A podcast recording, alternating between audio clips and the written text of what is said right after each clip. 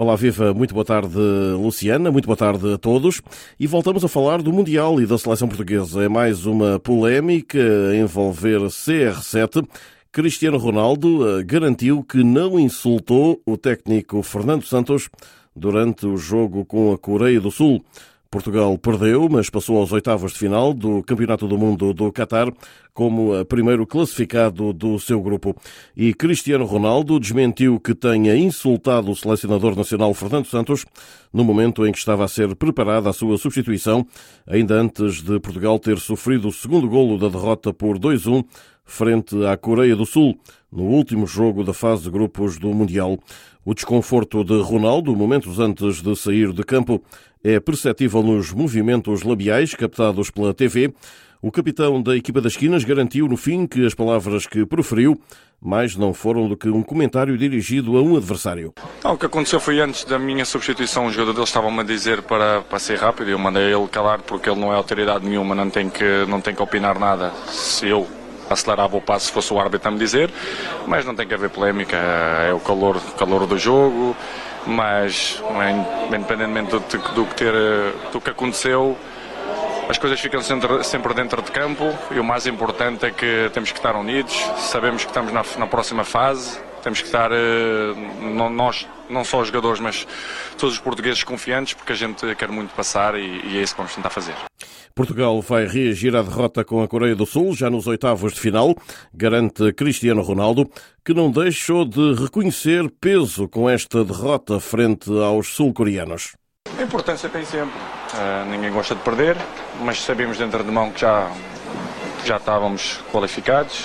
Em primeiro lugar, sabemos que tinha que haver quase um pequeno milagre para não passarmos em primeiro, mas não queremos justificar com isso. Coreia hum, esteve bem, teve mérito. Salvou-se o apuramento para os oitavos de final, no primeiro lugar do Grupo H, mas a equipa portuguesa desiludiu no último desafio da fase de grupos Ricardo Horta, um estreante, adiantou Portugal aos 6 minutos.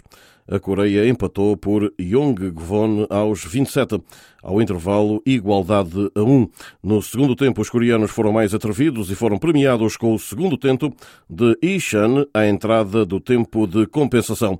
O selecionador Fernando Santos criticou no fim a equipa pela forma como consentiu o segundo golo, que nasceu de um pontapé de canto a favor de Portugal. Não, aquilo não pode acontecer. Já com a Sérvia sofremos um gol partido, não conseguiram um canto.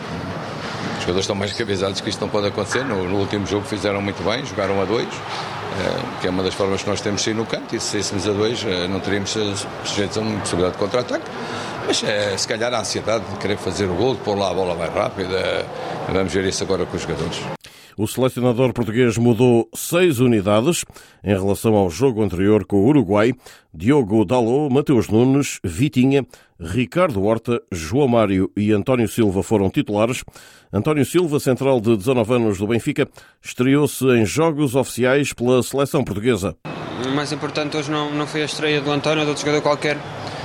Foi, hum, foi a, neste caso, a derrota de Portugal e hum, queremos deixar uma mensagem que vamos entrar com a maior ambição possível nos oitavos de final, porque, porque o nosso objetivo é ganhar este campeonato do mundo. Segundo jogo e segunda derrota de Portugal frente à Coreia em campeonatos do mundo. Desta vez uma Coreia orientada por Paulo Bento, que devido a castigo teve no banco o seu adjunto Sérgio Costa. Todos tiveram de esperar pelo desfecho do Uruguai 2, Gana 0, insuficiente para a seleção uruguaia chegar à segunda posição e também se qualificar. Foi assim a Coreia do Sul que passou aos oitavos para a felicidade dos jogadores e da equipa técnica. Estamos muito felizes, nós merecíamos, sabe? Nós merecíamos por tudo aquilo que fizemos nos três jogos. O resultado com o Gana foi tremendamente injusto. Uh, com o Uruguai competimos da melhor forma e contra uma grande seleção como é Portugal, cheia, cheia de valores individuais, uma seleção organizada, uma seleção competente, conseguimos cumprir o nosso plano de jogo e alcançar aquilo que era um objetivo interno nosso de dar, dar esta vitória, desejar esta vitória um, para todo o povo coreano. Sérgio Costa, junto de Paulo Bento na seleção da Coreia do Sul. No fim da partida, uma enorme festa sul-coreana nas bancadas em Al Rayyan, no Catar, mas também no eh, país. Oitavos de final para Portugal na próxima terça-feira. A fechar, digo-lhe ainda que a Assembleia da República aprovou por unanimidade um voto de pesar pela morte do ex-futebolista Fernando Gomes. O voto de pesar do Parlamento Português foi sublinhado com um destaque para o que chamam de a notável contribuição de Fernando Gomes para a afirmação do futebol português que perdurará na história. O antigo internacional por Portugal, ex-jogador do Futebol Clube do Porto, faleceu aos 66 anos. Era uma das figuras eh, do futebol no nosso país. E assim saímos por hoje. Não sei antes deixar um forte abraço para todos. De Lisboa, Rui Viegas para a Rádio SBS da Austrália.